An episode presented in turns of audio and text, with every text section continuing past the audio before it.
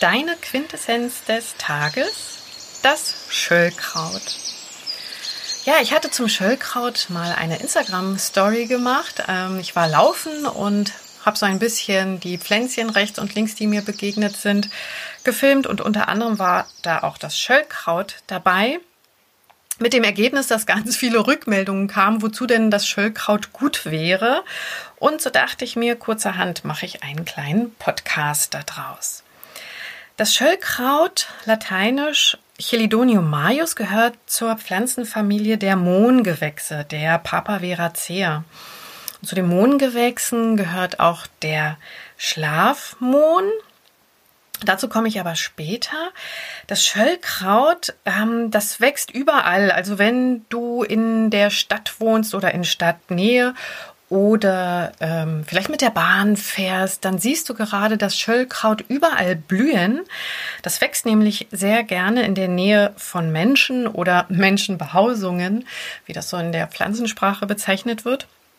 Und deswegen ist das Schöllkraut auch eine Ruderalpflanze, wie beispielsweise auch die Brennnessel. Also alle Pflanzen, die gehäuft in der Nähe von äh, Menschen, Gegenden, wo Menschen wohnen, vorkommen, die bezeichnet man als Ruderalpflanzen.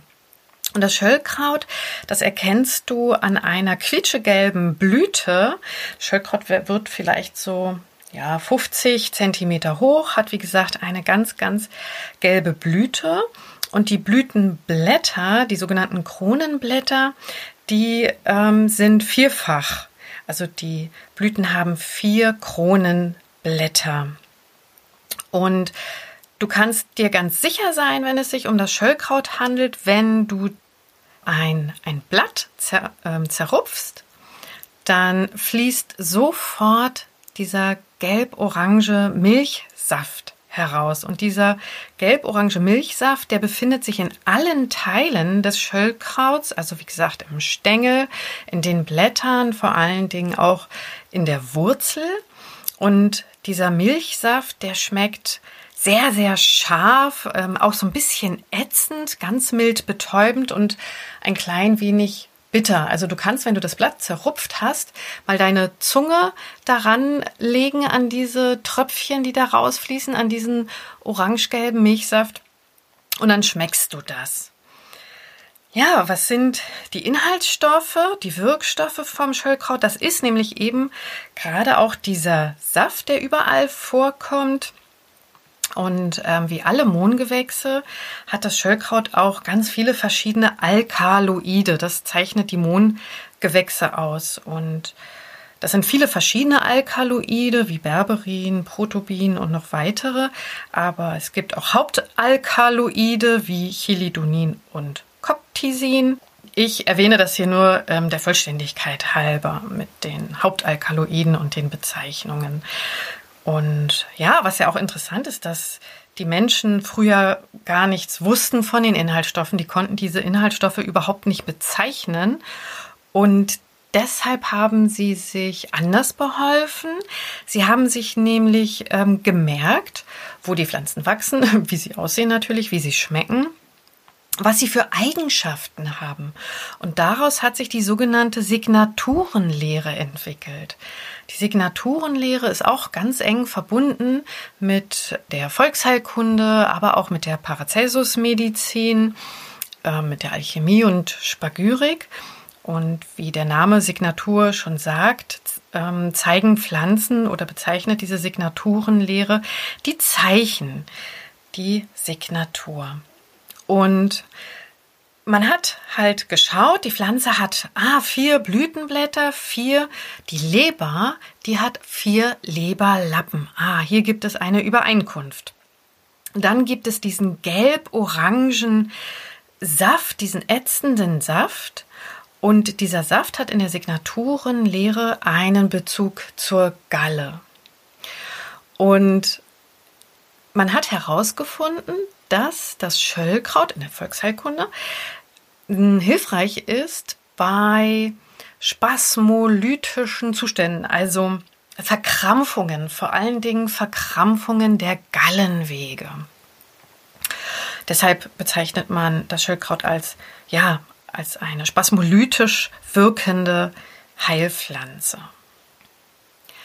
Und das zeichnet vor allen Dingen auch die Familie der Mohngewächse aus, zu denen ja das Schöllkraut gehört. Diese Alkaloide, diese Inhaltsstoffe entspannen, sedieren im Körper vor allen Dingen die glatte Muskulatur. Und zu dieser glatten Muskulatur gehören eben die Gallenwege, die Gallengänge von der Leber aus in die ähm, Gallenblase. Aber auch die glatte Muskulatur der Bronchien werden auch entspannt durch diese Alkaloide. Und jetzt komme ich ganz kurz mal zum Schlafmohn. Der Schlafmohn, der enthält ja auch Alkaloide, vor allen Dingen äh, Morphin, ähm, beziehungsweise hat, also der Schlafmohn hat auch einen weißen Saft und aus diesem weißen Saft wird das Opium gewonnen. Aber der Schlafmohn wurde natürlich oder wird in der Heilkunde, in der Medizin auch genutzt und daraus wird dann eben das äh, Morphin oder auch Codein gewonnen, also Teile, nicht mehr gänzlich, aber ähm, das wird halt biochemisch aufbereitet. Und dieses Morphin oder Codein, das sind halt auch Alkaloide und die wirken auch entspannend. Das Codein ist, also sind natürlich verschreibungspflichtig. Das Codein wird hauptsächlich genutzt bei sehr starken spastischem Husten, der nicht abreißt. Und das Morphin ja, natürlich zur Schmerzbekämpfung, aber wie gesagt, verschreibungspflichtig und die Alkaloide des Schöllkrauts sollen eine ähnlich entspannende, sedierende Wirkung, wie gesagt, auf die glatte Muskulatur, also auch auf die Bronchien haben, auf die Gallenwege, wie eben auch die Alkaloide des Schlafmonds. Jetzt komm aber nicht auf die Idee, dass Schöllkraut genauso ähm, als Droge genutzt werden kann wie, wie der Schlafmohn. Also das nicht, das ist zwar eine Familie, aber wie gesagt, die Alkaloide, es gibt jetzt ganz, ganz viele verschiedene Alkaloide und die Alkaloide des Schöllkrauts wirken nicht berauschend. Kommen wir zur Anwendung. Ähm, die Alkaloide des Schöllkrauts bauen sich allerdings beim Trocknen ab. Das heißt, wenn du für dich das Schöllkraut nutzen möchtest, dann kannst du dir eine Tinktur herstellen. Dafür sammelst du frische Schöllkrautblätter. Ich würde einfach nur die Blätter nehmen und die Blüten.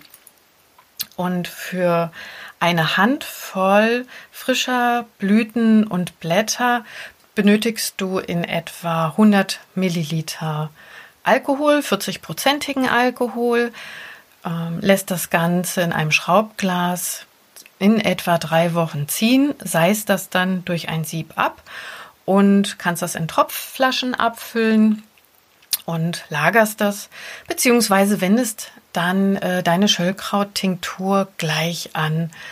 Äh, wenn du unter ja, krampfartigen Gallenwegsbeschwerden leidest oder ähm, dir öfter mal eine Laus über die Leber fährt. Das heißt, wenn du also ja, wenn du merkst, es krampft sich alles im rechten Oberbauch, da wo unsere Leber sitzt, direkt unter den Rippen. Es krampft sich alles zusammen und du merkst so, boah, dich ärgert das und du spürst auch körperliche Empfindungen, wie gesagt, im rechten Oberbauch. Dann wäre ähm, das Schöllkraut hier eine feine Heilpflanze. Dann kannst du so, ja, ich würde sagen 10 bis 15 Tropfen entweder pur in den Mund nehmen. Das ist dann aber recht scharf. Du kannst es aber auch in ein Glas Wasser verdünnen. Das Schöllkraut ist so ein bisschen in den letzten Jahren äh, in Ungnade gefallen, weil wieder ganz, ganz komische Forschungsergebnisse bekannt wurden, dass das wohl irgendwie leberschädigend ist. Ähm, deshalb bekommt man das Schöllkraut nicht in großen Mengen getrocknet in der Apotheke. Hm, ich, meines Erachtens sind das nur 10 oder 20 Gramm. Es ist aber nicht verschreibungspflichtig. Wenn die Apothekerin oder der Apotheker meint, es ist verschreibungspflichtig, das stimmt nicht. Sie dürfen es nur nicht mehr in großen Mengen abgeben und verkaufen. Ja, so viel zum Schöllkraut. Wenn du dich nicht traust, selbst eine Tinktur herzustellen, ähm, das Schöllkraut kannst du auch als Fertigpräparat in der Apotheke als Tinktur ähm, kaufen. Es gibt aber auch schöne Kombinationspräparate. ähm, Achtung, unbezahlte Werbung. Im Solonat Nummer 8 beispielsweise ist auch Schöllkraut enthalten. Das kriegst du in der Apotheke. So viel zu heute zum Schöllkraut. Ich wünsche dir noch einen wunderschönen Tag, wo immer du auch bist. Salve deine Alchemistin.